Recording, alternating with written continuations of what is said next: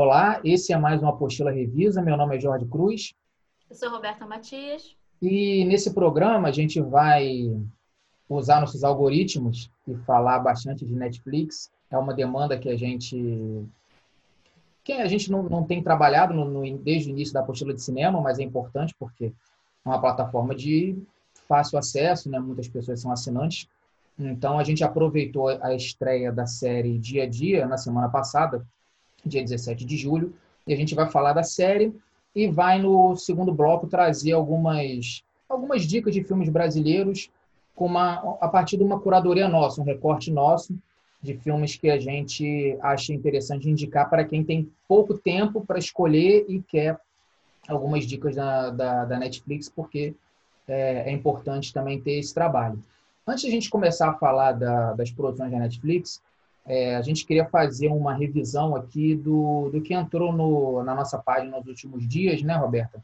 A gente, a apostila revisa, a apostila convida, desculpa, a, a nossa quinta edição com o Edson Campolina. Ele lançou é, no final de semana passado uma trilogia homeostasia com três curtas é, dele, né, o Devagar, o Versejar e o Antônimos, e a gente entrevistou ele, tem texto seu lá na, na plataforma, lá no site disponível, né?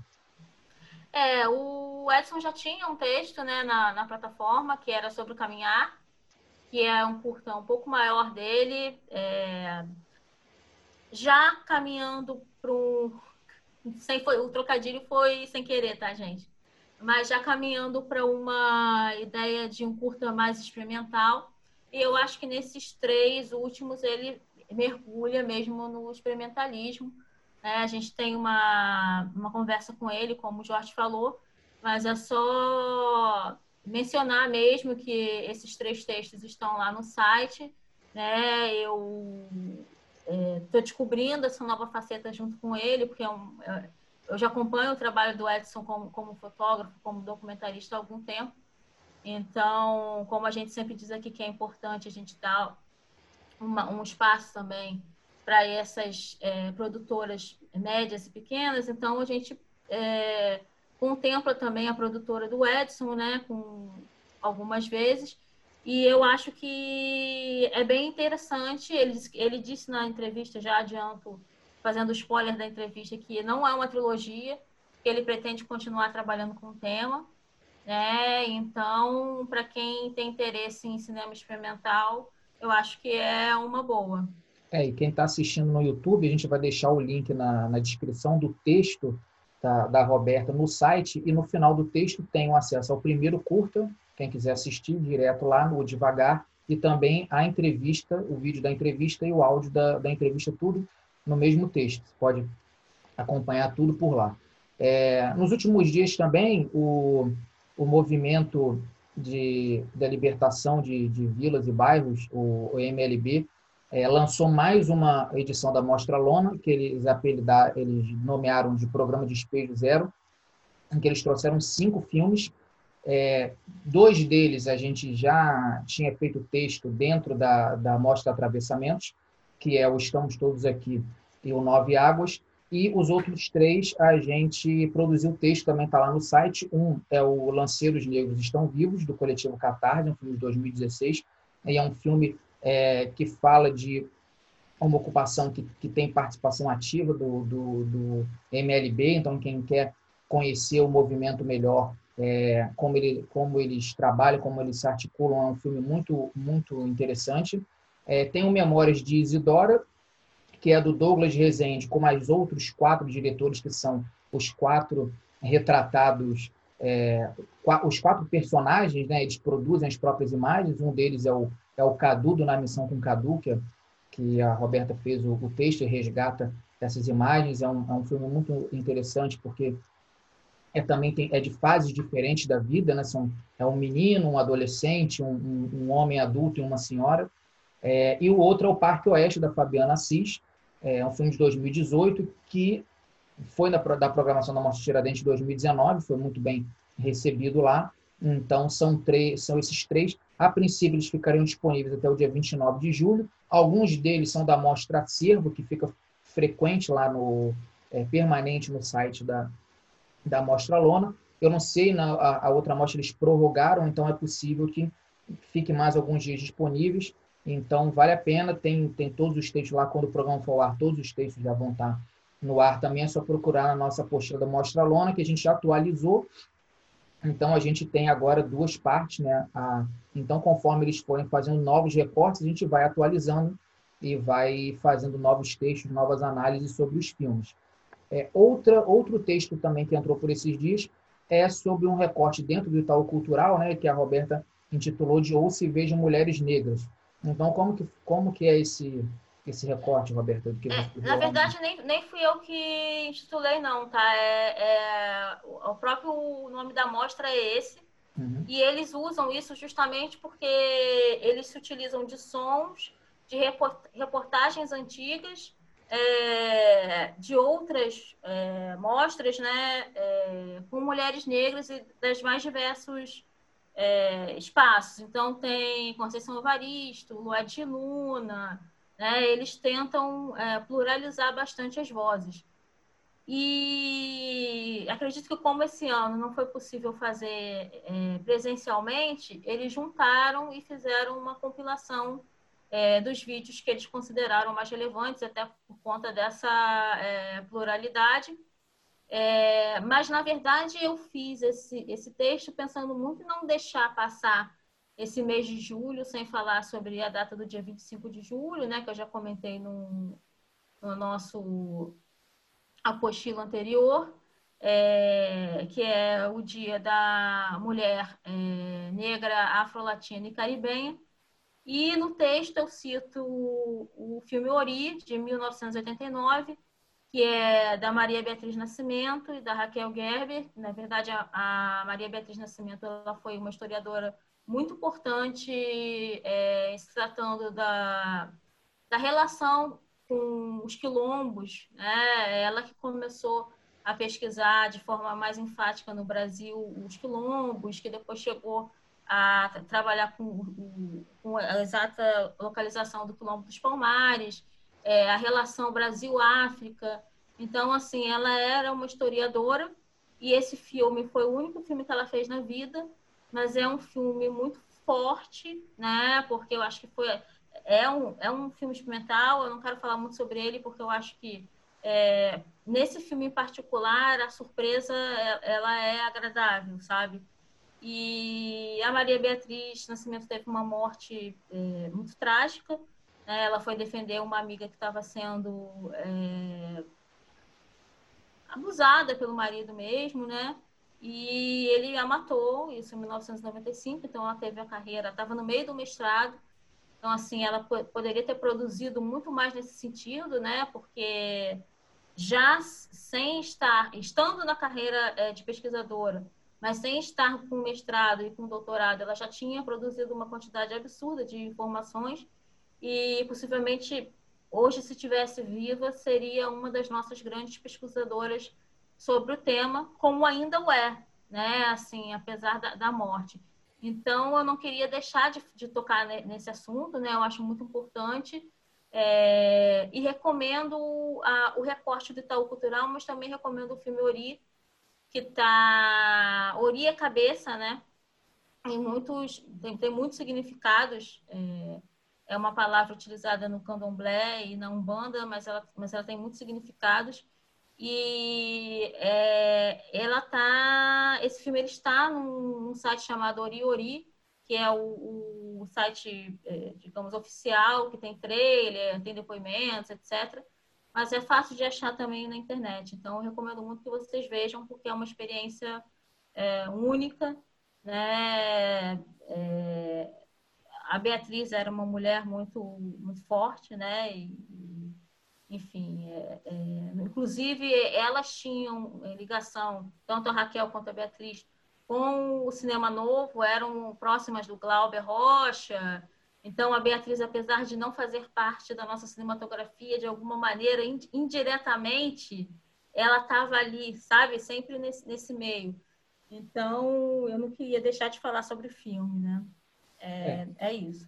Quem está assistindo pelo YouTube, a gente vai deixar então o texto do Edson, é, a apostila da Mostra Aula com todos os textos e esse texto da Roberta do Itaú Cultural. Quem está ouvindo pelo, pelo Spotify em podcast, é só entrar lá no apostiladecinema.com.br que os textos estão todos lá em destaque nessa semana, nesse, nas, nas próximas semanas também. Então, vamos falar diretamente agora da, da série, né, Boca a Boca. A série entrou na Netflix no dia 17 de julho, a gente está gravando um pouco mais de 10 dias depois. Ela está conseguindo bons, bons índices até de, de acesso em outros países, né? até o, o texto que está lá no site, um texto um pouco mais longo, que tenta tratar de questões de todos os episódios, é, já fala um pouco dessa tentativa de, de universalizar a narrativa, mas o, o, o Boca a Boca é, é mais uma produção nacional né, da Netflix. A primeira produção nacional aqui na, na foi o 3%, a primeira temporada o 3%. Inclusive, em agosto, a quarta temporada vai, vai entrar no ar. Então, depois disso, a Netflix é, passou a, a, produzir alguns, alguns longas, né, mas é, tem dado preferência a séries brasileiras, coisa, coisa mais linda, e, e entre outros. E, e aí ela convidou, o contratou, né, convidou o Esmir Filho, que é como se fosse, né, nas séries americanas chama de showrunner, né, o criador da série, ele que, ele que pensou, e a série é dirigida por ele, os quatro primeiros episódios, os outros dois episódios pela, pela Juliana Rojas, que também escreve uma parte ali da, da série. Então, Roberta, é, queria começar falando com você. É, a série, sim, é, basicamente é, um, é, um, é, uma cidade, é uma cidade chamada Progresso, em que tem uma escola ultra conservadora ali e uma, uma das meninas, a, a Bel, ela aparece doente, né, com, com umas feridas no, na boca, no, no, no, rosto, e aí a série se desenvolve e se descobre que é um, uma doença que se transmite ali pela saliva, pelo beijo. Então, os adolescentes é, costumam fazer algumas festas e ali naquelas relações deles fluidas, eles acabam beijando várias pessoas na, na mesma noite, então fica com começa a surgir aquele aquele medo de que todo a maior parte deles ele pode estar doente, tem aquela, aquelas aquelas relações, então é, em paralelo a isso tem um, um personagem, um, um dos, dos, dos adolescentes é o Chico, que é o interpretado pelo Michel Joelsas, ele passa a morar ali na, naquela cidade, ele vai morar com o pai, e aí ele, ele, ele ajuda até na criação do, do irmão e tudo, e ele é, começa a ser visto como uma, uma maçã podre ali no cesto pela diretora da escola, como se fosse uma influência ruim, quando na verdade os adolescentes todos têm, têm ali a sua, a sua, a sua maneira, né? as, suas, as suas vivências, então isso, isso tenta ser varrido para debaixo do tapete, mas a, a doença acaba trazendo isso para a superfície. É, só que a doença não vai se, não se manifesta ao mesmo tempo para todo mundo, né? Essa, essa moça fica, essa fica doente, a Bel, e fica aquela expectativa conforme os episódios vão passando.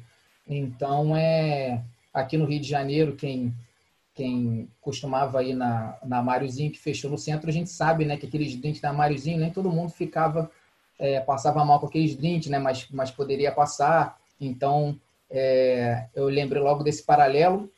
Mas aí o Esmir Filho, ele faz essa ele, ele faz essa ambientação no primeiro episódio e aí ele vai tentando tratar algumas questões. Então, Roberto, eu queria perguntar para você o que que você o que que você achou ali da série, principalmente logo desse início desse, desse primeiro episódio. É, eu, eu, eu admito que eu fiquei um pouco é, dividida. E aí depois a minha divisão, porque é, eu costumo fazer aquilo, eu vejo tudo, depois eu pesquiso. E aí eu entendi por que da minha divisão, é, muito pontualmente. É, eu achei o primeiro episódio muito difícil de, de, de, de você enfrentá-lo. É quase isso mesmo, assim, você tem...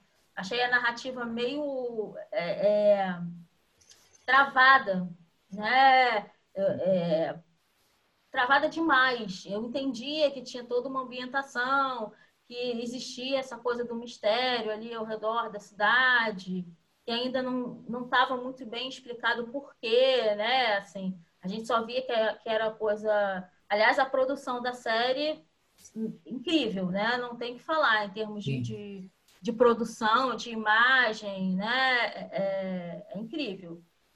É, e percebe-se uma tentativa de universalização, sim, né? De uma tentativa de levar para fora, de ser uma coisa aceitável a um, um outro público, que não só o brasileiro. É, mas o primeiro episódio foi muito difícil para mim. É, quase me desanimou de ver a série, né? Eu quase travei ali, fiquei, é, porque eu achei. É, também tem uma outra questão aí, que é uma questão pessoal de gosto. Eu tenho muita dificuldade com séries, é, então é, ela precisa me prender muito para eu, eu, conseguir ficar ali. mas acho, acho que do primeiro para o segundo, já, já tem um pulo gigantesco em termos de narrativa mesmo, né? É, e de tentar dialogar diretamente com o espectador. É, e para mim, da metade da série para o fim, muda radicalmente. Então, depois eu, eu vendo metade dos filmes, como você disse, é, metade da, da, dos episódios são dirigidos pelo Esmir Filho, metade dos episódios são dirigidos pela Juliana Rojas. E quando entra essa coisa mais de, de mistério, é, uma coisa mais ficcional, é, me interessa mais. Porque é, eu, eu, eu, li o seu texto né, antes, é, não sei se eu dou spoiler aqui um pouquinho, mas enfim. Ao contrário de você, eu acho que nessa tentativa de universalizar a série, eles perderam um pouco do que poderia ser o Brasil, entendeu? Me, me, acho que faltou um pouco de Brasil, é, do, do, justamente do Brasil que eles querem tratar, que é o Brasil rural. É, aparece isso na, na figura do, do, Como é que eu vou chamar? Como é que chamaria? Capataz, sei lá. É, do, do, do, personagem que tem um caso com, com Sim, o Maurílio. um menino. Oi? Maurílio, o nome dele. É, o Maurílio. O Maurílio, ele traz um pouco disso, mas fica ali só nele. Né? É, é, me, me, o, o, dono da fazenda é um cara muito mais ligado. Eles mencionam várias vezes o Texas. Inclusive, a, eu morei no Texas e o, o símbolo do, do, coisa é igual ao símbolo da minha escola, que chamava Cape Rock High School, que era um touro e tal. Então, assim, eles ficam remetendo ao Texas, eu acho que eles esquecem um pouco talvez é, de pensar as fazendas que existem aqui, porque a gente tem também essa criação de gado é, como uma, uma coisa importante no país, né? Então, eu, eu acho que se perdeu um pouco aí. Quando vai para aquela coisa mais é, nebulosa, me interessa mais a série, eu passei a gostar mais. Mas eu senti falta de elaboração, e aí eu acho que talvez por uma segunda temporada, né, isso vai, vai ficar mais nítido, da relação é, entre os personagens, né, principalmente os adultos, né, porque como eles estão muito é, focados nos adolescentes, e é compreensível porque a trama se dá a partir dos adolescentes, essas relações um pouco problemáticas entre os adultos, que você vê que existe algum tipo de atrito ali, sim, elas sim. são deixadas meio que assim é, bom, talvez na segunda, na segunda temporada ela Parece que existe até uma, né, a, a gente, vamos, vamos, até avisar que acho que a gente não entrou muito no enredo, mas acho que a partir de agora a gente já pode entrar, então quem, quem quiser fugir de spoiler, né, esperar, para aí, para aí. E tal, mas é, dá a sensação de que há um, uma certa, é, um certo embate ali, talvez, entre, entre pessoas de origem mais, entre aspas, nobre, pessoas que ascenderam, e que não fica muito claro ali, né? Exatamente. É, eu acho que não fica clara essa relação social. Foram duas coisas que, que me, que me é, achar, achei, achei que faltou, entendeu? Achei que faltou essa, essa disputa é, é, de território mesmo, né? A partir da, da estrutura social da cidade e a questão racial que fica ali no ar, mas que não é também muito bem elaborada né? Ela permeia ali a, a narrativa, mas você nunca efetivamente chega a enfrentá-la. Talvez porque tenha muitas coisas a serem é, mostradas nesse, nesse, primeiro momento, né? Isso que eu estou dizendo. É, o, o seriado ele termina com uma abertura para uma segunda possível temporada, que eu acho que já deve estar tá, ou estava sendo produzida é, Netflix antes. confirmou da... que vai, vai, vai existir uma segunda. É, então, assim, ou já foi produzido ou estava sendo produzida antes é, da Covid e, e, pararam. Mas, assim, é, outra coisa que me incomodou é que eu sei que os artistas escolhidos, principalmente os veteranos, eles tinham muito mais a dar do que eles deram na série. Sim. E eu não sei se isso, assim, agora pensando, depois de ver, talvez seja proposital mesmo né? Seja uma atuação meio assim, não vou falar robótica porque não é a palavra, mas é como se eles estivessem ausentes ali, talvez porque eles estão efetivamente ausentes e estão negando é, uma realidade que está na frente deles, né? E, Mas me incomodou. E saber também o quanto que eles têm de informação, porque assim, como não é trabalhado o núcleo deles, talvez seja impossível eles fazerem uma construção também de personagem sem ter mais informações. Talvez eles até uhum. tenham, mas não seja o momento de revelar. Ou então uhum. ainda seja algo que esteja sendo desenvolvido para uma outra temporada. Né? Mas você vê que falta é, faltam alguns elementos de, até de comportamento né? de, Sim, deles, é. porque a participação realmente é, é pequena. É, eu acho. E aí, sim, são autores, são atores, todos eles, os atores, é, é, são os pais, né? são todos ótimos atores, né? Que atuaram em filmes consagrados e tudo. Então, assim... É só para assim, citar, tem a Denise Fraga, que é a diretora da escola, Sim. mãe de uma aluna, Guiomar. Tem a Grace Passou, que faz a Dalva. A Bianca Baiton e o Bruno Garcia, que faz é, o. São, né?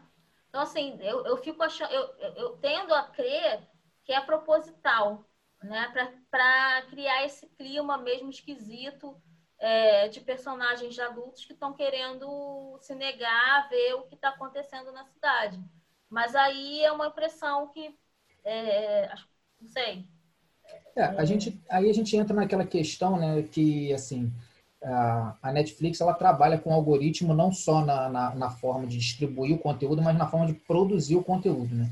Então a gente tem uma série que o foco são, são quatro jovens, né?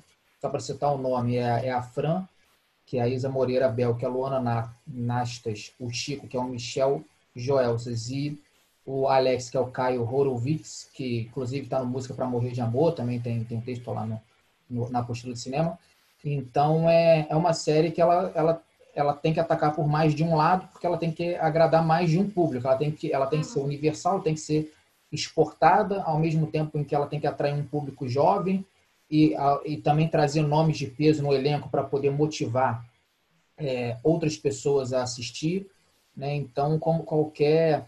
E aí, por isso que fica a dúvida, né? No texto a gente até levanta essa dúvida do, do tipo: é, será que o, o, que há de crítica ali é, é inserido aos poucos, justamente para trazer essa, essa, essa universalidade da obra? Mas será que isso também não pode ser visto por uma parte do público como uma, uma metáfora meio superficial, algo ali que fica numa intenção, mas que não vai mais adiante. Então, quer dizer, é um risco que se corre quando você Sim. tenta agradar uma, uma quantidade de. Um, um, uma multiplicidade de públicos, né? É, eu acho assim. É... Eu acho a ideia da série muito boa. Né? A, a, a sinopse ou a intenção da série, a ideia, né? muito boa. Eu acho que ela, ela é muito atual também, né? Porque ela pega essa, essa questão é, da modificação genética com é, uma certa repressão é, dos jovens. Então, tem algumas questões ali que são super atuais, mas eu acho que e a produção é incrível, isso daí, não há, não há o que falar mesmo. Né? Mas eu acho que, na minha percepção, ficou faltando alguma coisa que eu não sei explicar exatamente o que é e que talvez venha dessa minha, desse meu incômodo com a atuação da, do, do, do núcleo né? mais maduro da, da, da, série. É, porque assim, o, o, os adultos são os antagonistas da história, né? Mas a gente não, a gente não sabe até certo ponto. Eles também não mostram as suas, as suas relações, não aprofundam seus comportamentos justamente para manter aquela, aquele verniz hipócrita deles, né? Uhum. É, há muita coisa por trás, talvez, que porque geralmente o padrão de uma série são mais ou menos 12, 13 episódios, né? Talvez eh, a gente esteja vendo a primeira parte do que seria uma primeira temporada. Porque uhum. é algo que a gente fica carente de saber, né? Porque eu, eu, eu, eu, eu cito o, a Riverdale no, no texto justamente porque a Riverdale, por, ser, por serem temporadas mais longas, consegue atacar as duas frentes, os adolescentes e o, o passado dos pais ali, as relações, as, as interações entre eles, né? o passado de cada um. É, mas a gente ainda consegue discutir algumas coisas na, na série, né? Uma coisa que me chamou a atenção, né? Que foi justamente esse essa essa ideia quando surge a doença de que haveria uma igualdade de uma igualdade de, de, de, de valores ali, né? A partir do momento que todo mundo corre o risco de, de sofrer com a sua saúde a partir dessa doença, de que isso igualaria os grupos, né? Essa barreira essa fronteira entre a classe social e tudo isso acabaria, que foi uma, um processo que a gente, no início da pandemia de Covid-19, a gente passou por essa discussão e ficava meio claro pelos mais realistas que isso aí uma hora ia passar, porque uhum. a, a, as pessoas mais ricas elas iam encontrar espaço para fazer o tratamento delas, ia ter o hospital particular à disposição, e as pessoas mais pobres teriam um problema para encontrar leito, e inclusive com, com a saúde é, tratando menos a, a, saúde, a chance de ter complicações seriam maiores. Mas no e na série, é, a, apesar de, de, de, ter sido pensada antes dessa dessa pandemia, traz justamente isso, né? Quer dizer, é uma coisa que a nossa sociedade é passou nas últimas semanas e que a gente consegue ver refletido ali. Em algum momento, Roberto, você acreditou nessa utopia de que de que a Covid-19 iria igualar todo mundo, que todo mundo ia ficar doente igual, então a gente ia se tratar, ia cuidar do, do da claro doença? Que não. É, a gente tem que entender que a gente vive num, num é, sistema capitalista e o remédio é, é mais um, um produto. Né? Tanto que a gente sabe que a, as grandes empresas farmacêuticas brigam, às vezes, por, né, pelo domínio de um, agora a gente está tendo essa, essa, essa, possibilidade de ter os, os genéricos e tudo mais, mas existe a briga inicial. Então, assim, tanto que os Estados Unidos compraram todas as, né, as vacinas. Então, é, é isso. É, é uma briga. Quem tem mais grana sai na frente. Como em qualquer outro tipo de doença, né? A gente vê isso é, em, em, doenças é, mais, é, mais menos piores, né? Vamos dizer assim, por exemplo, é, é, quem está mais exposto à dengue, quem está mais exposto a doenças sexualmente transmissíveis, quem está mais exposto a uma série de doenças por conta é, de uma falta de, de, de, de, suporte e de falta de informação. Por mais que a gente diga, é, e eu já escutei vários colegas meus falando, ah, mas todo, dia, todo mundo tem informação. Gente, a gente esquece que o Brasil é uma coisa gigantesca. Tem gente que realmente não tem informação. Tem gente que não tem internet, tem gente que não tem televisão, tem gente que é, é, vive na era do rádio, mesmo, assim, de verdade, não é exagero. Então, assim, é... era previsto e era sabido que a, a população pobre iria sofrer mais, inclusive sofrer por falta de é, índices reais, né? Porque a quantidade de pessoas que morrem numa favela ou numa comunidade, a gente não tem acesso real a isso. É como a gente não tem acesso real durante o ano inteiro, quando tem tiroteio, quando tem. Então, assim, para mim continua a mesma coisa. A única mudança agora é que a gente está é, mais dentro de casa. Mas a sociedade é, como um todo e eu acho que, assim, a gente deveria ter aprendido, né? Eu acho que era uma oportunidade para a gente... É, eu não vou dizer mudar, porque eu, eu, eu, eu sou muito pessimista, né? É, eu tenho uma, uma ideia muito... É, pé no chão mesmo de, do que o capitalismo pode fazer. Né? Então, eu acho que. Mas era uma oportunidade para a gente, pelo menos, é, diminuir um pouco essa diferença que existe tão gritante, né? principalmente nos países é, latino-americanos, na, no continente africano. Né? Então, a gente poderia diminuir um pouco. Mas é difícil, né? É, não, e é, é, é impressionante a, a, força, né? A força do capitalismo que a gente está aí quatro, cinco meses que começou a pandemia e já tem a, o, o, quanto que os, que os mais ricos lucraram com esse, nesse período, né? Exatamente. E a gente a, a, riqueza deles, né? É, é... A gente fala de 90 mil mortes, Jorge, como se a gente tivesse como se fosse uma coisa assim tranquila, Sim. sabe? Óbvio que a gente sabe que é, nós tivemos outras grandes pestes em outras épocas é, é, do, da humanidade que mataram mais que, que, que a Covid. Porém, nós estamos em 2020 e nós temos uma, uma, uma peste, por assim dizer, para comparar com as outras, né, com a peste negra, etc. Uhum. Nós temos um, um, uma doença que ela mata 90 mil pessoas em um, um único país e a gente continua vivendo como se nada tivesse acontecido, sabe? Então, assim, é, eu acho que isso a série reflete muito bem. Eu vi outro dia, não me lembro o nome agora, mas eu vi um filme é, argentino, eu não vi, eu vi o nome do filme, né? Passou pela minha timeline, que é de uns dois anos atrás, que é justamente isso, uma doença, um vírus, e as pessoas andando de máscara, né? E aí o, o filme voltou agora a fazer é, sucesso, as pessoas buscando o filme justamente porque é, é um filme que meio que antecipou exatamente o que a gente está vivendo. Mas também é uma coisa que não é muito difícil de pensar, porque a gente vem vendo, a gente já teve H1N1, né? Assim, a proporção Sim. foi menor, mas a gente vem vendo a mutabilidade dos vírus e, como por exemplo, já estão falando em nove tipos de Covid, né? Já estão falando que já tinham Covid que que existiram antes que não, não ficaram. A gente não ficou sabendo porque elas não afetaram a, a muitos corpos. Então, acho que a série é uma série que ela é muito atual nisso. É, visualmente é muito bonita, né? Muito bem produzida e tudo. A trilha é... também usa o, a... usa o boi da cara preta, né? Sim, a, a, e como que o sintetizador até hoje consegue trazer aquele clima de, de ficção distópica pra gente, né? 50, Sim, 40, acho... 50 anos que é usado e que. Não, e aquelas festas, as raves, né? Aquela coisa toda.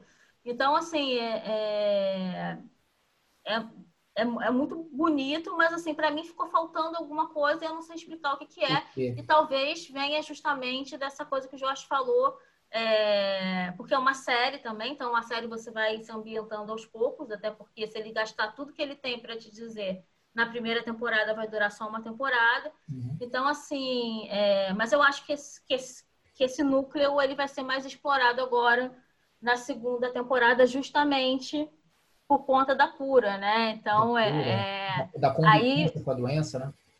É, eu acho que vai girar, mas acho que vai girar mesmo é, é, ao, ao, redor de quem tem o, o, o tal do líquido, né? Uhum. A spoiler, quem, quem já também, também quem, quem não queria spoiler já saiu. Pois é. é. Mas quem tem o líquido milagroso que faz você ficar, né, mesmo com a doença, ela não se manifestar como se ela tivesse no teu corpo mais é, morta, né, durante algum período. E a Grace passou tem o líquido, né? Então, Sim. assim. E tem, tem também essa, essa, essa questão da, da personagem que vai, ela, ela mente que ela viajou para os Estados Unidos para conseguir um tratamento mais caro, quando na verdade na própria colônia, né, que é ali o ambiente dividido entre sede e colônia, na própria colônia que que a possível cura, quer dizer, uhum. a nossa solução tá, tá sempre tá sempre perto de nós mesmos, né? E tem uma outra coisa que a gente não consegue, a gente não discutiu tanto é, na sociedade da pandemia e que a série provoca, que é o comportamento do jovem, né? Que é o comportamento do adolescente, né? Que, que tem, tem essa tendência de ser inconsequente, né? De, de, de, de se achar é, é, imortal. A gente tem essa coisa de, de, de cometer as maiores loucuras, de sair, virar noite e tudo, e não ter medo, né? Então eles ali, eles, eles não são negacionistas, mas eles criam uma, uma espécie de desafio do beijo em que assim eles acham que a saúde deles é vai durar para sempre e, e é, é, engraçado tem duas que... eu acho que tem duas coisas aí Jorge que você falou uma coisa muito interessante porque a cura vem da colônia, né? E a gente estava falando de como é difícil a gente viver num ambiente capitalista. Então, quer dizer, eu acho que existe essa metáfora muito clara na série entre comunidade e a, a, o progresso, né? Não é à toa que é, o nome da cidade se chama Progresso e existe uma comunidade paralela ali, ó, bem próxima à, à cidade. E a outra coisa sobre os adolescentes é que se a gente, por exemplo, não teve uma, eu acho que a gente não não teve um grande número de adolescentes com Covid, a gente vinha nos últimos anos registrando um alto índice de sífilis entre é, os jovens, né? Uma doença que reapareceu é, justamente por conta dessa é, dessa coisa de se achar é, meio que quase super super com superpoderes, né? Uma pessoa que não está vulnerável a nada, que está protegida, né? Ah, não, vou fazer, amanhã fica tudo bem. Eu acho que a série ela retrata bem isso também, né? É, é, também não, sem, sem criticar o comportamento, inclusive porque a ideia é de uma liberdade, é, inclusive a partir da liberdade é que eles a, a, a, acessam a cura né, da, da doença, é, meio que é, se, se, libertando do, dos seus medos mais íntimos. Então, assim, eu acho que a série, por isso que eu digo que eu acho que a série tinha muito mais a, a poderia apresentar muito mais em termos de narrativa, mas aí eu não sei, é isso, a gente nunca sabe como a produção foi feita, é, como os algoritmos funcionam, sim, sim. e né, tem, tem uma série de, de questões aí porque ela de fato ela assim ela é uma série muito muito vendável não, não tem muita entrada em, pelo mundo afora e vamos ver o que, que eles vão fazer né com agora nas próximas temporadas a gente separou ainda nesse bloco para falar sobre o Esmir Filho mas também tem uma tem uma outra coisa interessante no boca a boca que assim acho que eu nunca vi um produto audiovisual tirando sei lá por exemplo Sin City que tem uma cena que o Tarantino dirigiu, que aí você consegue identificar. Eu nunca vi um, um, um produto audiovisual que a gente conseguisse identificar com tanta facilidade em que, em que ponto cada realizador ali colocou. Né, o Por isso que eu te falei que para mim assim é, é, muito nítida a, a diferença a entre a direção. Né? O, o, o Esmir ele dirige o episódio 4, mas o episódio 4 já é escrito pela Juliana. Então, uhum. quer dizer, a gente, a gente vê como se fosse um texto da Juliana Rojas com uma outra direção. Você vê que é um episódio todo é, carregado no estilo. Tem várias montagens meio longas, né? Tem uma cena bonita com a, com a, com a Grace passou para que ela, que ela faz um trabalho maravilhoso naquela cena.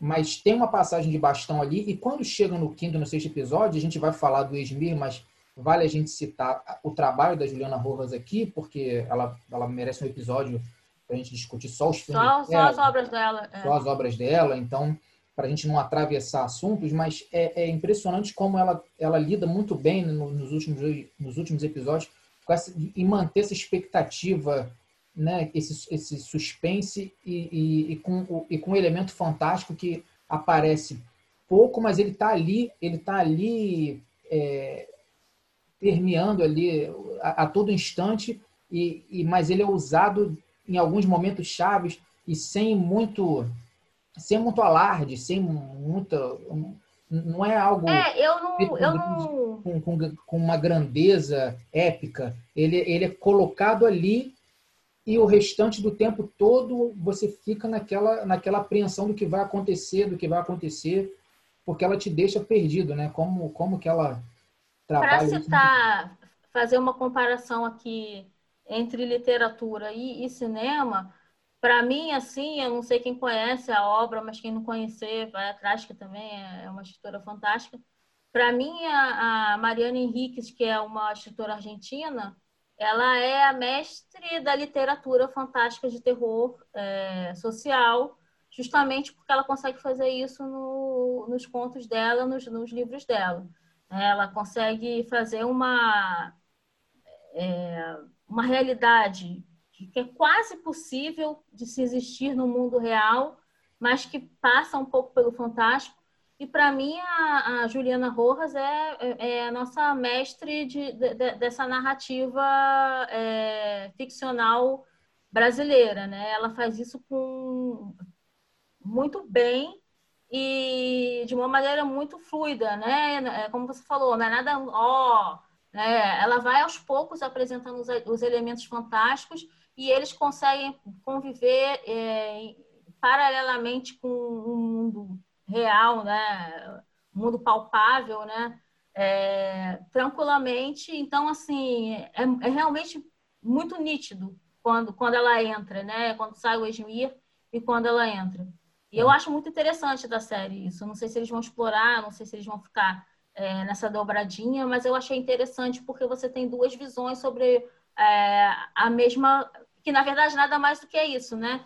Ou você tá, enquanto você estava na, na cidade, era o Esmir, e depois quando você migra para a colônia mesmo, é a, é a Juliana. E o Esmir, então... essa, essa coisa das, das relações na juventude, dessa fluidez desde o início do, do, das obras dele, né? Então, quer dizer, uhum. é, é, um encontro de, do, de, dois, de dois realizadores bem é, característicos e, e, assim, eu não sei, né? O, o Esmir como criador da série, eu não sei se numa futura temporada se ele vai fazer essa dobradinha, se ele vai convidar um outro, né? Ou uma outra realizadora e fazer uma temporada completamente diferente. Vai ser uhum. interessante ver como que isso vai, vai ser trabalhado. Então, a Juliana Rose, a gente vai, com certeza, vai voltar muito aqui, sempre que ela lançar alguma coisa, fazer programas especiais sobre ela. Mas a gente procurou assistir, é, revisitar alguma, algumas outras obras do Esmir Filho. Ele fez é, vários curtas né, no início do, do, do século XX. Ele, ele já começou ali em 2004, ele fez um curto chamado Ato 2, Cena 5. Mas ele, ele ficou popular mesmo em 2006, quando no início do YouTube, desses sites que de, de hospedagem de vídeo, ele lançou o Tapa na Pantera, que deixou todo mundo é, com uma pulga atrás da orelha, porque brinca com. É, é uma entrevista, é um, é ficcional, o que, que é aquilo. E aí isso viralizou, foi o primeiro viral da internet brasileira. E aí depois ele foi seguindo, fazendo curtas, fez o Saliva, fez o Vibracão em 2007. E em 2009 ele faz um longa chamado Os Famosos e os Duendes da Morte, que ele, ele adapta um livro, vou pegar o nome do, do, do autor aqui, porque ele está fresquinho nas minhas anotações, do Ismael é, Canipelli. Ele, inclusive, o, o, Ismael, ele, ele lançou outros livros, né? De, é, eu, eu, eu, nunca li nada dele, mas é, há uma comparação ali com, com uma escrita mais, mais modernista e tudo. Dizem que é um texto, esse, Os Famosos Doentes da Morte, é um, é um, é um, ótimo, é um ótimo livro. E, e aí ele faz esse longo, ele ganha o Festival do Rio como melhor filme. É, a gente vai lançar o texto lá na apostila de cinema também do filme. Quando o programa for ao, ao ar, o texto já vai estar lá. A gente linka aqui nos comentários. E aí ele, depois disso, ele só vai fazer um outro longo em 2017, chamado Alguma Coisa Assim, em que ele revisita um curta que ele tinha feito alguns anos antes. É, esse curta está disponível no, no YouTube e, e, no Vimeo também da, da, da produtora. Ele é, é, é, bem parecido com Hoje Eu Quero Voltar Sozinho, de você pegar um curta-metragem e você fazer um longa, né? Esse, esse processo de ampliação, na verdade, processo de ampliação, né? Então, é porque, na verdade, são três são três long, são três obras, né?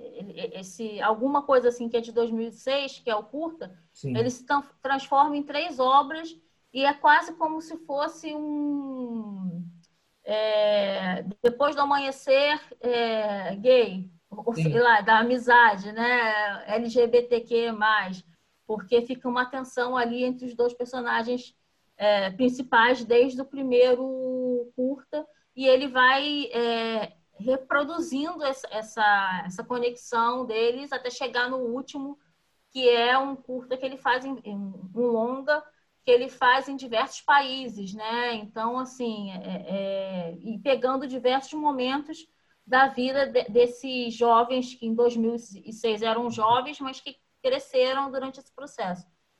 Então, assim, me lembrou muito, meio que isso, sabe? Um, um, um depois do. Antes do amanhecer, depois do entardecer, essa trilogia aí. É, é, que, que, só que é, da amizade, né? Mas tendo um interesse ali é, meio que subentendido. É, então, desde 2006, que foi quando ele lançou esse curta, ele já vem nesse processo de, de trazer a juventude e essa, e essa fluidez das relações como, como elemento principal da obra dele, que é o que ele faz no, no, no boca a boca. A diferença é que ele insere essas pessoas numa sociedade ultraconservadora que, né, o, afinal de contas, é, é, é onde estamos agora. Faz todo sentido.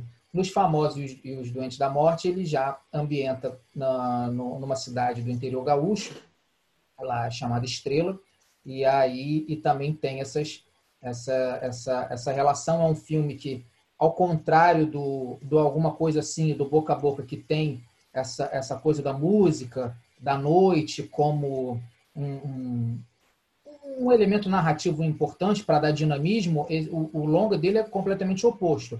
É um, é um longa que tem pouca dinâmica, é, ele é bem devagar, porque a vida na, na, numa cidade do interior é muito mais é muito mais devagar né? Acontece, vai acontecendo bem, bem aos poucos. Então, mas a gente tem essa, a gente fez esse, esse caminho para encontrar e a gente encontra no, no, no, boca a boca um Esmir Filho muito coerente com, com a maneira dele de, de, de, fazer as, as, as abordagens dele. Então, é, e, e aí e se torna mais interessante você conseguir adicionar um, um, um, os elementos de uma realizadora como a Juliana Rose em um assim quem vê um filme da Juliana Rose e quem vê ou alguma coisa assim curta não, não conseguiria imaginar um talvez um encontro né? tão né, né tão é. É, regular no, numa obra como como dos dois, né, Alberto? Uhum. Não, certamente. É, por mais que, que seja que você consiga é, perceber a transição, é uma transição, né? Não fica uma coisa assim. É... Não é como se você estivesse vendo duas obras diferentes. É como se você estivesse vendo. É, é isso, a, a, a, perspectiva da cidade por olhares diferentes. E eu acho que ele foi muito feliz é, nesse sentido de. Eu não sei se ele chamou para escrever o, o, o, alguns episódios e aí dirigir, mas eu acho que ficou interessante justamente porque há essa contraposição clara, né? É, em termos de linguagem, que eu acho que combina bastante com a série. É, são sempre histórias que tratam dessa descoberta na, na, no, na adolescência. Indico também, a gente tem um texto lá dos curtas do Alain de Berton, que são três curtas que também é, trazem essa, esse, esse momento da vida em que a gente está descobrindo é, descobrindo, amadurecendo, às vezes a troco de, de, de, problemas, às vezes a troco de relacionamentos. Então, o, o alguma coisa assim, é, a gente viu curta, os famosos Bens da Morte. A gente vai colocar o, o texto lá é, online. Foi um filme na época distribuído pela, pela Warner, foi vencedor do Festival do Rio. Né? Quem sabe a gente é, não vai trabalhando outros, outros filmes dessa época, né? de, de, de 10 anos atrás. E, e aí é isso, a gente faz essa, fez esse caminho. Então a gente falou aqui do, do, do boca a boca, um pouco do Esmir Filho e seguindo o algoritmo da Netflix, a gente vai no próximo bloco, né? Quem está em vídeo, é, no próximo vídeo, quem está no, no podcast, a gente vai soltar uma trilha de transição. A gente vai falar de filmes brasileiros contemporâneos que estão na Netflix, mas não todos. Né? Não é fazer uma lista, a gente não quer uma lista em quantidade, a gente quer uma lista que traga obras que a gente goste de trabalhar na nossa, na nossa leitura sobre, sobre o cinema brasileiro. Então, no próximo bloco, a gente vem com essa lista de filmes brasileiros na Netflix.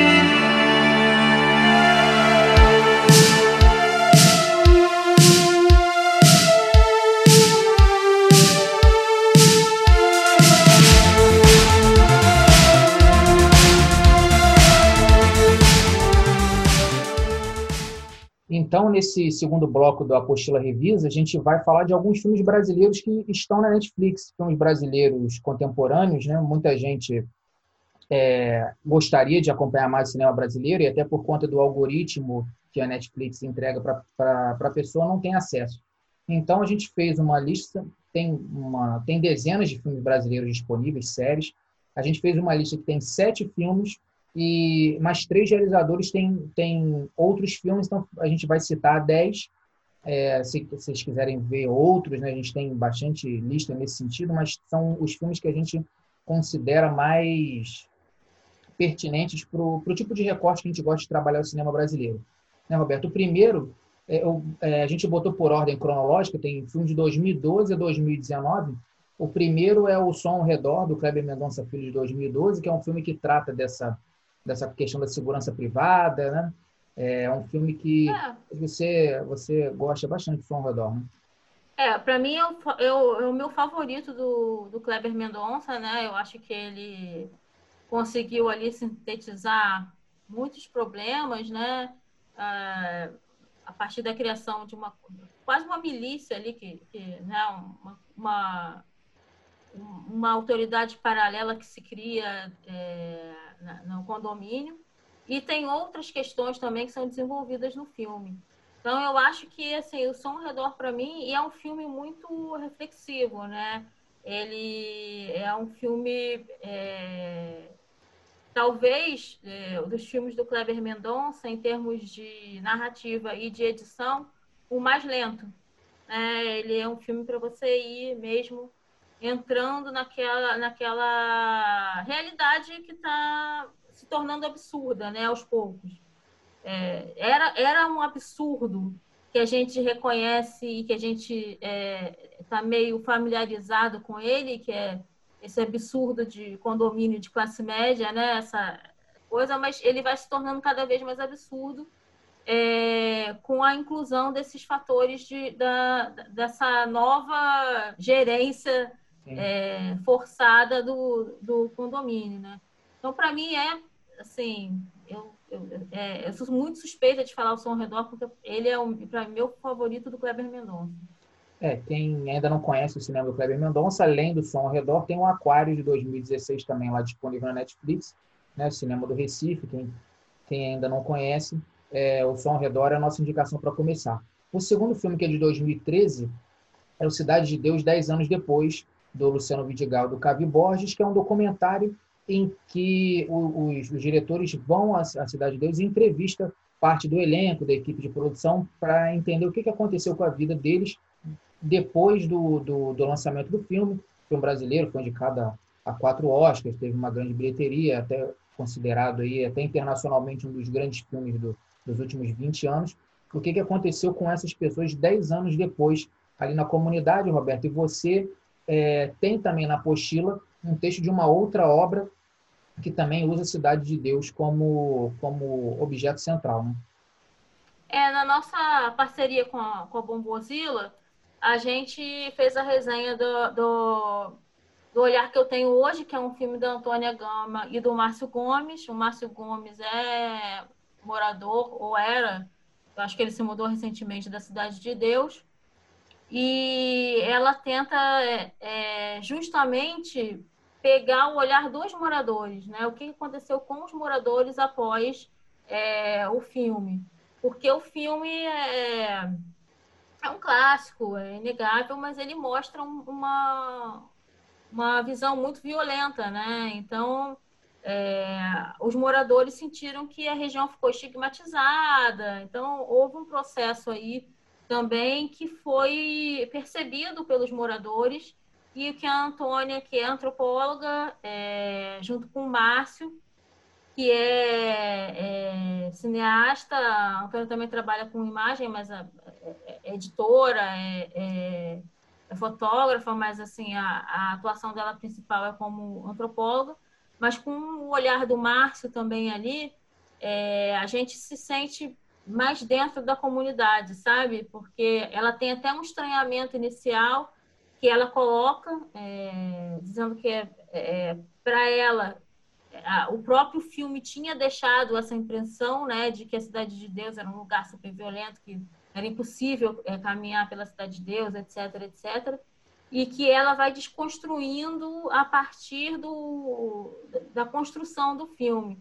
Então é um filme que eu acho interessante até para fazer um, uma, uma não, não, mais que uma dobradinha, uma, uma trilogia aí, né? Sim. Assistiu Cidade de Deus, depois assistiu Cidade de Deus dez anos depois e assistiu O Olhar que eu tenho hoje. É, porque eles fazem mesas, né? Os moradores conversam, muitos moradores, obviamente, viram fi o filme, né? Então, eu acho que é interessante para a gente é, refletir é, o papel que o audiovisual tem na sociedade, o poder que ele tem, né? Também de transformação é, para o bem e para o mal. É, e ver três olhares diferentes sobre o mesmo espaço. É, então, ah. quem, quem tem acesso à Netflix pode assistir Cidade de Deus 10 anos depois, resgatar esse, esse cinema né, produzido no Rio de Janeiro, que usa a violência urbana como, como cenário, e depois pode assistir gratuitamente lá no Bombozilla o olhar que eu tenho hoje da Antônia Gama e ler o texto da, da, da Roberta lá na postura de cinema sobre o filme. O terceiro filme, que é de 2014, é do Adirley Queiroz, é o Branco Sai, Preto Fica. É, é o filme assim que a gente pode até discutir no outro programa se inaugura uma fase da carreira do Adirley Queiroz, é, mas é um filme que até é, surpreendeu positivamente ele chegar na ele chegar na Netflix, apesar de, de algum de ter demorado alguns anos, né? Mas é importante esse filme atingir um grande público, né, Roberta? Porque é um filme que ele é, apesar dele já ter seis anos, ele, ele é bem ele é bem atual na, na forma de abordagem dele. A gente no bloco passado falou da, da, da distopia ali do, do boca a boca e ele trata é, justamente de um de um homem que vem do futuro para investigar algo que aconteceu no, no, no passado que foi é, uma, um ataque a tiros ali num, num, num, baile, num baile black lá em Brasília e tudo, né? Então, e aí é para tentar provar para as pessoas que a culpa do que aconteceu é da sociedade e não de um sujeito é, individualizado, né? É, eu acho que assim, eu não sei se eu diria que inaugura, mas eu acho que ele sedimenta, né? Assim, uma, uma fase do, do Adplay. É outro diretor também que eu sou muito suspeita para falar, porque eu gosto muito das obras dele.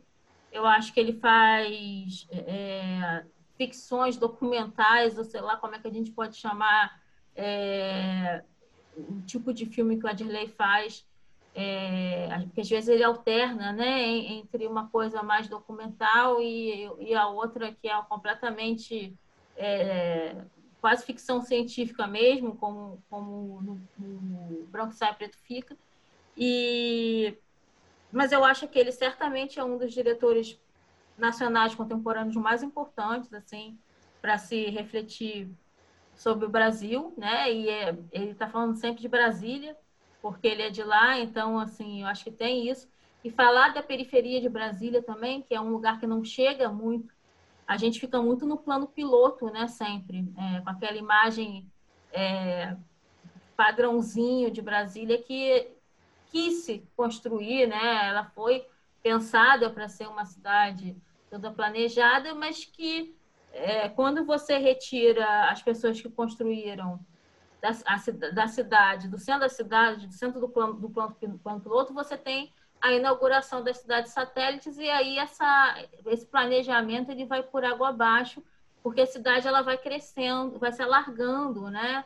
Então, assim, eu acho que o Adirley é um, é um cineasta que ele fala muito bem sobre isso é, a gente tem obras críticas é, nessa relação, algumas pessoas que falam sobre o Rio de Janeiro, algumas pessoas que falam sobre São Paulo, mas eu acho que o Adirley vem para preencher essa lacuna de Brasília, né? E afinal a nossa capital. Então, assim, entender como a nossa capital funciona é, é, estruturalmente, como a cidade funciona, eu acho que diz muito sobre como o país funciona também, né? Sim, e assim, aproveitem quem está ouvindo logo nas, nas, primeiras semanas que o Adirley disponibilizou gratuitamente os primeiros curtas dele, o Rap, o Canto da Ceilândia, é, o Dia de Greve e o A Cidade é Uma Só, que também é um longa, é um, é um é médio longa ali espetacular, né? Uhum.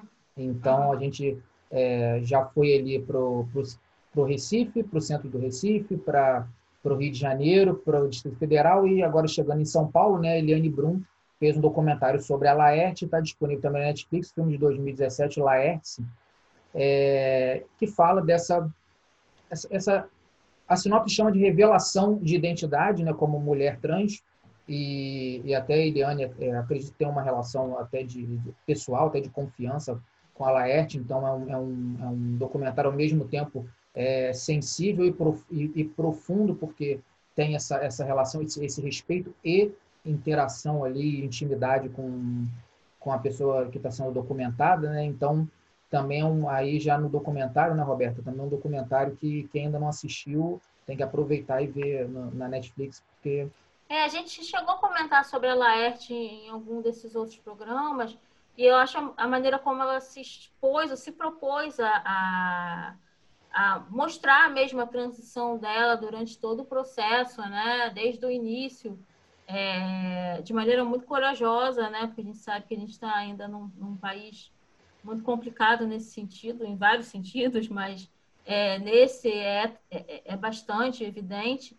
Então, eu acho que, inclusive, ela se propor a fazer esse documentário né, no momento de, de transição é, foi muito importante, né? Um registro importante.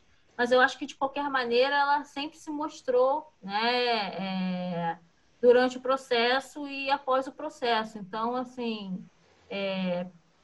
e é uma coisa mesmo para a gente entender, né, o processo de transição, que ainda é, apesar de é, termos é, muitos, há muitos anos esse processo, né, pessoas que é, se sentem em um corpo masculino ou feminino e, e na verdade, é, é são, porque são, né, é, sentimentalmente, emocionalmente do, do, do, outro gênero, a gente ainda tem algumas coisas muito estigmatizadas e muito colocadas num quadradinho, como se a sexualidade ela fosse possível de ser assim tão certinha, né, tão delimitada. Então, eu acho interessante é, e provocativo que a Laerte tenha mesmo se mostrado, porque é meio que para quebrar esses padrões, né? Assim, é uma pessoa que já era pública antes, né? Então, acho que ela também é, se utilizou muito bem é, disso, né? No sentido de poder, olha, eu sou uma pessoa pública, eu vou poder colocar meu processo de transição, é, mostrar ao público meu processo de transição é, e, e, é um filme, como você falou, muito sensível, né? Respeitoso, né? Com, com todo o processo. Sim, e, e, vale a pena, né? Além de ver o filme, continuar acompanhando a, a carreira da Laerte, porque ela é uma artista que né, continua com uma produção incrível, é uma agente política muito importante, né? É, uhum. é, os periódicos e tudo na internet, então ela é muito importante para o momento que a gente está passando ela continuar aí na ativa e, e, e produzindo bastante.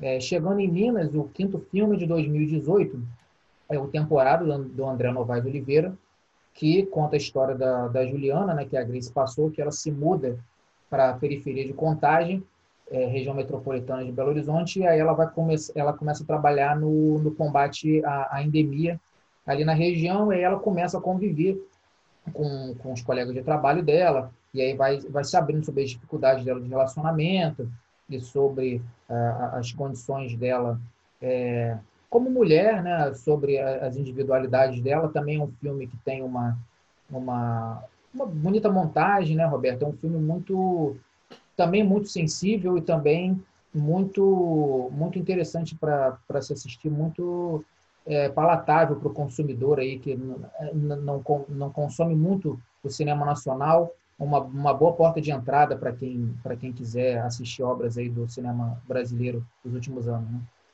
É, a gente já teve essa discussão aqui, né? E aí, é, é se eu digo que o, que o branco sai preto fica, eu acho que ele solidificou, solidificou é, uma, uma fase do, do Adirley Queiroz.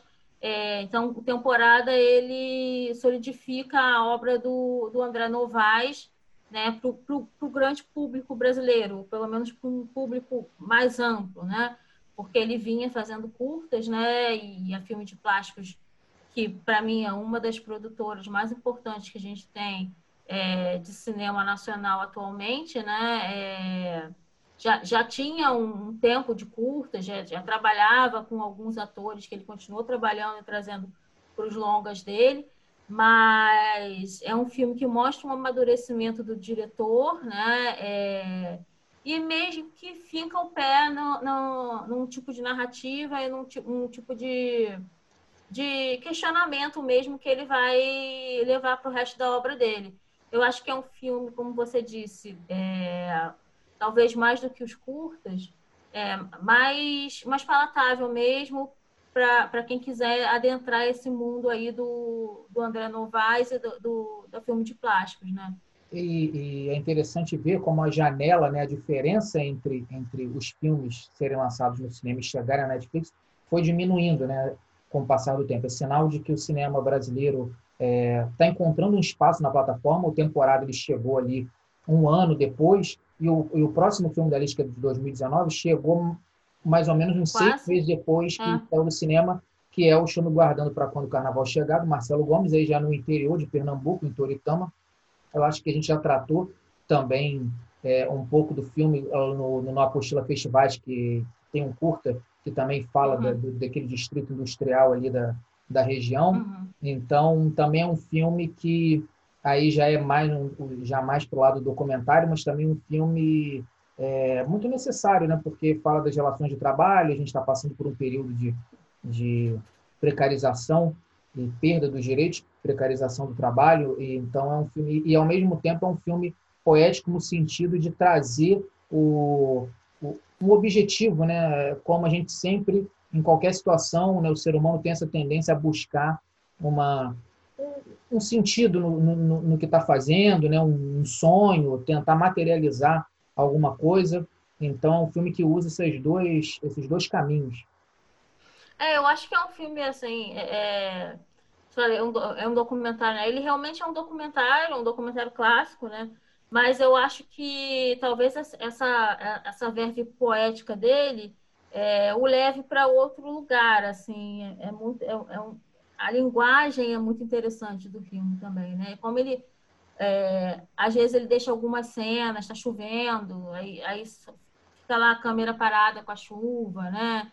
É, a maneira como ele aborda também os entrevistados, não é aquela entrevista, né? Ele é quase, ele se coloca mesmo no filme, né? Inclusive ele interfere em algumas eh, situações, ele ele dá a câmera para uma das pessoas, um dos é, personagens principais filmarem uma, uma parte da, da, do filme. Então, assim, eu acho que essa maneira que ele encontrou é, de chegar num lugar é, que ele tinha afetivo, né? Que ele fala, ah, é uma toritama que eu encontro muito diferente do que eu encontrava, encontrei na infância, né? E virou mesmo um polo industrial de, de jeans uhum. e as fábricas são todas dentro da casa. Então, assim, aquela cidade nostálgica e, e, e de interior é, virou outra coisa.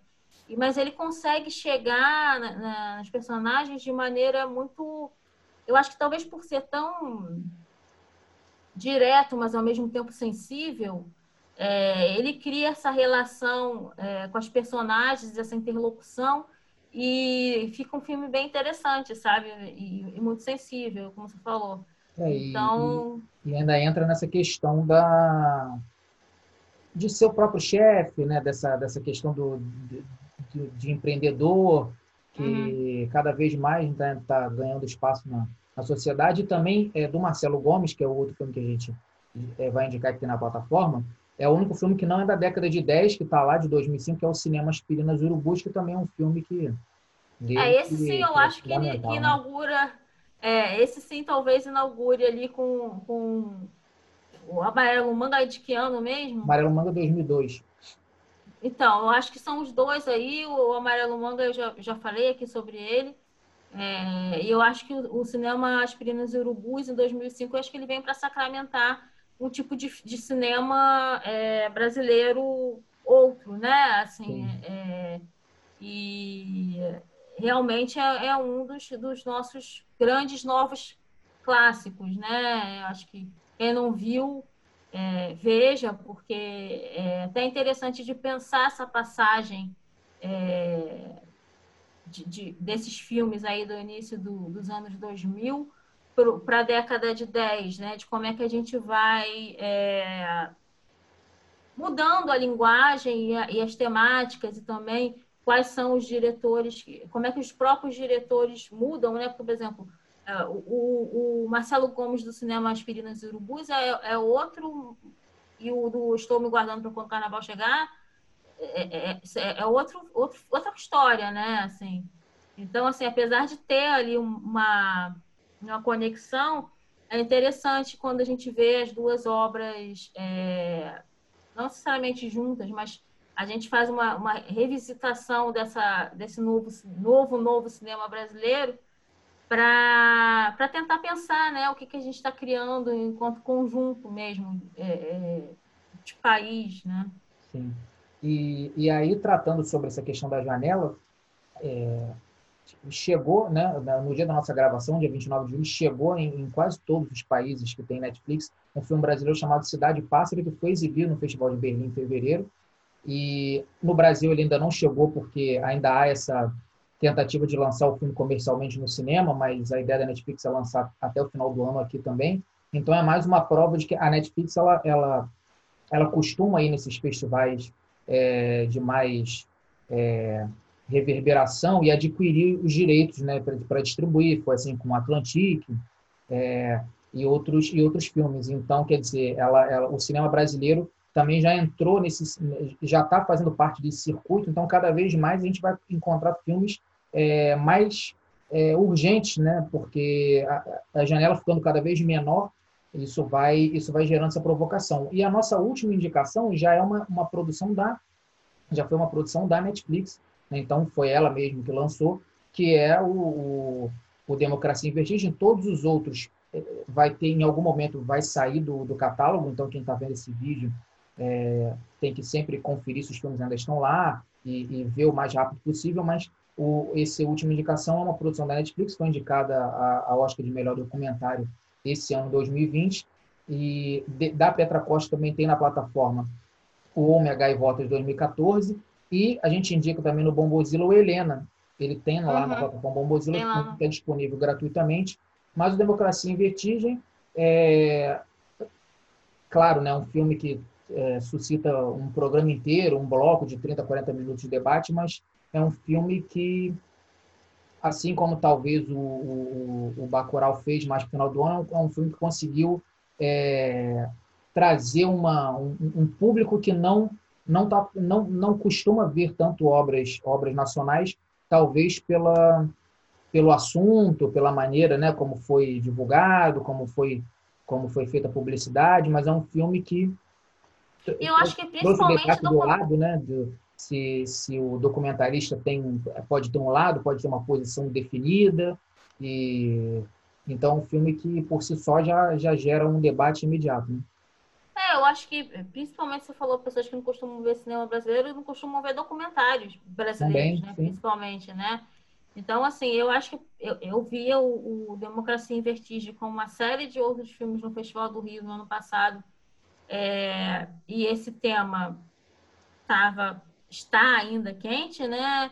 Que é uma relação entre 2013 e, e o que a gente vive agora, o, é, que a gente viveu nas eleições, e, desde o impeachment até as eleições, e, e, e essa, essa meio que mudança à direita do, do jogo político mundial, né?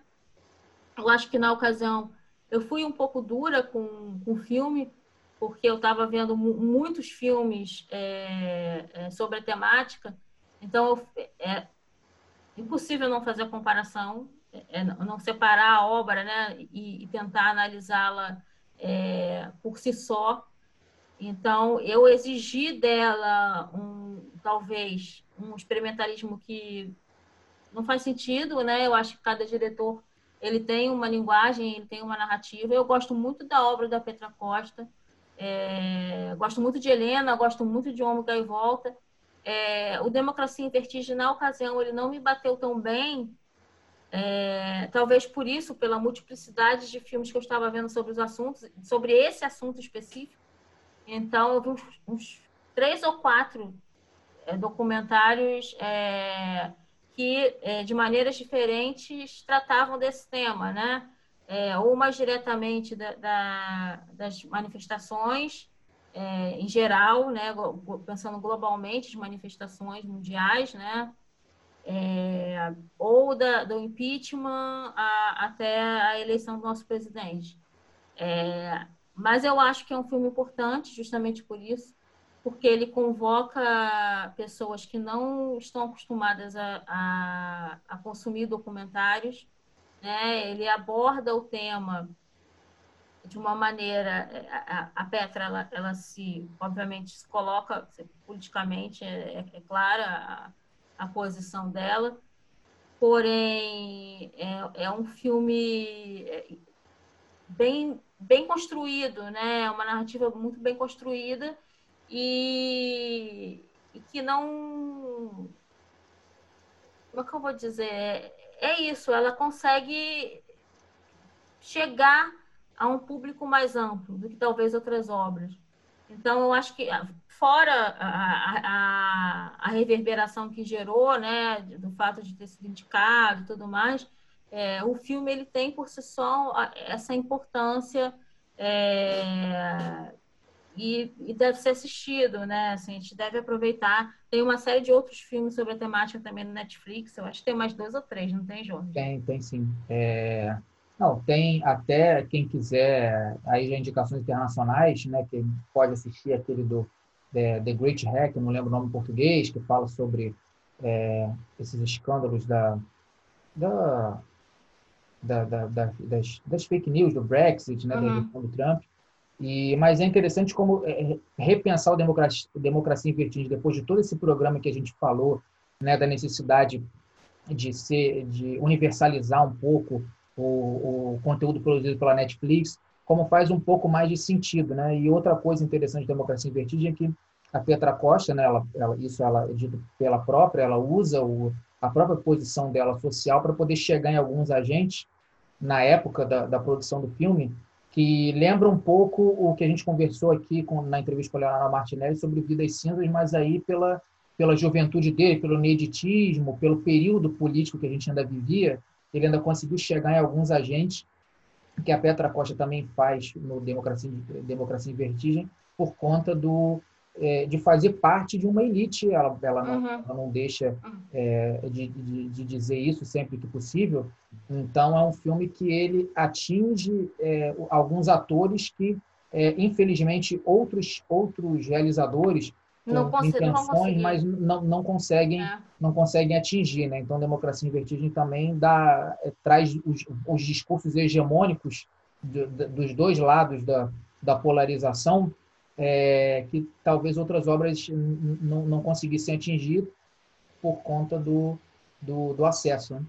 É, agora eu acho isso que você falou, dela se colocar, dela sempre dizer de, de, de que ponto ela está falando, né? Isso é muito importante. Acho que principalmente bom, qualquer obra né, de, de, de, arte, mas eu acho que principalmente no documentário, isso se faz muito importante porque ainda há uma crença é, de um público em geral é, de que o que está sendo dito no documentário é, está mais próximo da verdade do que numa ficção. Quando né, a gente sabe que existe, ninguém, é, como, como já foi dito no outro bloco, tem como se despir da, das suas ideologias e da, das suas é, preferências políticas ou não. Né? Pode, ser, pode ser um documentário sobre qualquer outra coisa. Um documentário sobre, sobre comida. Né? Enfim, mas a, a, a marca do, do diretor está ali. Então, eu acho que é importante ela, ela se colocar por isso, né? Porque aí desmancha essa ideia de que existe um, um lugar ideal onde o, o, artista ele é neutro. Né? E aí, voltando lá para a nossa apostila revisa dessa semana, é, neutralidade não existe, né? A gente está falando sempre de um, de um ponto, de uma, criação social que foi construída a partir de diversas experiências das pessoas com, com as quais a gente convive, dos lugares dos quais a gente frequenta. Então, eu acho muito importante quando os documentaristas eles assumem mesmo essa postura de dizer, olha, não, eu, eu consegui chegar a tal local por isso, por isso, por isso, né? É, e acho é, que fica mais. O Gomes, por exemplo, que motivou foi uma coisa autobiográfica, né? Dele voltar uhum. a um lugar em que ele é, visitava quando era criança, né?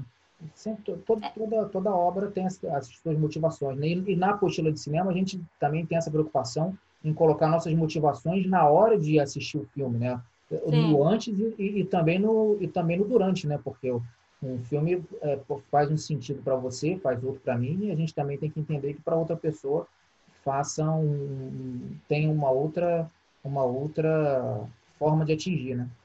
É, a gente sempre tenta deixar muito claro é, é que a nossa leitura ali é uma, é uma das possíveis né, para a obra, não é a leitura ideal, porque isso não existe, né? Existe uma multiplicidade de olhares e eu acho que o cinema está caminhando cada vez mais para isso, o cinema documentário também, né? Por exemplo, você citou aí o Leonardo Martinelli, ele é um documentarista que trabalha muito com o jogo documental e, e a ficção, então é, é uma coisa que me interessa bastante também.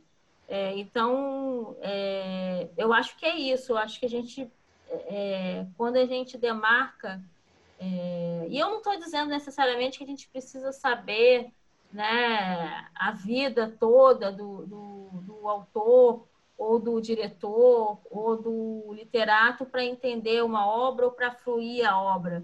Mas eu acho interessante quando são temas, principalmente temas como, como esse, que o posicionamento fique claro, é, principalmente em momentos como, como o nosso, né? É, é eu acho importante a gente se posicionar. É, mas é isso, eu acho um filme importantíssimo, né? Para além da, da reverberação que ele, que ele causou. A Petra Costa é uma realizadora é, também, uma das mais importantes, eu acho, das últimas décadas. É, ela tem filmes muito marcantes. O Helena é um filme lindíssimo, né? Quem não tem dúvidas sobre a pessoalidade dela na obra, né? Que, que só assistiu Democracia em Vertigem, vale a pena assistir o, o Helena. Helena, porque é. aí não resta dúvida. É, bom, né, esse Apostila Revisa foi cheio das grandes estrelas do, do, cinema nacional. Né? A gente falou do, do Boca a Boca, do Esmir Filho e da Juliana Rojas no primeiro bloco. Então, só repassar os sete da nossa lista. Então, se você quer conhecer mais sobre o cinema nacional, é, tem pouco tempo ali para olhar na Netflix, então a gente indica assim, é, um festival de cinema nacional para você assistir nos próximos dias, se você quiser é, O Som ao Redor, de 2012, do Cleber Mendonça Filho, Cidade de Deus, 10 anos depois, do Luciano Vidigal, do Cavi Borges, 2013, Branco Sai, Preto Fica, do Adirley Queiroz, 2014, Laerte, Eliane Bruns, 2017, temporada do André Novaes Oliveira, 2018, Estou me guardando para quando o Carnaval chegar, do Marcelo Gomes, 2019, e o Democracia em Vertigem, da Petra Cote, de 2019. Se você está assistindo alguns meses depois, é provável que Cidade Pássaro, de 2020 já esteja lá. Então, com essa lista, né, Roberto, a pessoa consegue é, se aproximar mais do, do cinema brasileiro contemporâneo, cinema brasileiro contemporâneo, sem sombra de dúvida. É, eu acho que a gente conseguiu fazer uma lista aí múltiplas, né, em, em, em linguagens e, e, e temáticas. É, eu acho que é, são filmes que, ao mesmo tempo em que apresentam muito bem o, o, os diretores né, nas suas narrativas, é, são filmes. Não é que são filmes fáceis, mas são filmes que, que justamente pela temática e pela maneira como são abordados, eles te conseguem te pegar, né? Assim, eles fazem, eles provocam de alguma maneira. Então, assim, eu acho que a gente conseguiu tratar de, de, de, de alguns temas, desde de, da, da, da questão territorial até eh, a questão política no sentido mais estrito, é, é, classe social, raça. Então a gente né, fez um, pensou uma, uma, uma lista ampla, justamente para que vocês pudessem buscar aí o que vocês achassem mais adequado com, com os próprios interesses, né? E, e depois também dar uma olhadinha na obra desses diretores, porque esses são alguns filmes, mas todos eles têm outros filmes também que, que se interessam, que são interessantes para a criação deles. É isso aí. Roberta, muito obrigado. É, esse foi Obrigada mais uma apostila Revisa. A gente volta no próximo programa, trazendo aí tudo, todas as novidades da apostila de cinema, debate sobre os textos que a gente colocou no ar. Então é isso. Quem está vendo pelo, pelo YouTube, muito obrigado por assistir. Quem está ouvindo a versão podcast, muito obrigado por ouvir. Curtam, compartilhem e deem seus feedbacks, mandem mensagem para a gente para nossas redes. E até a próxima. Até a próxima.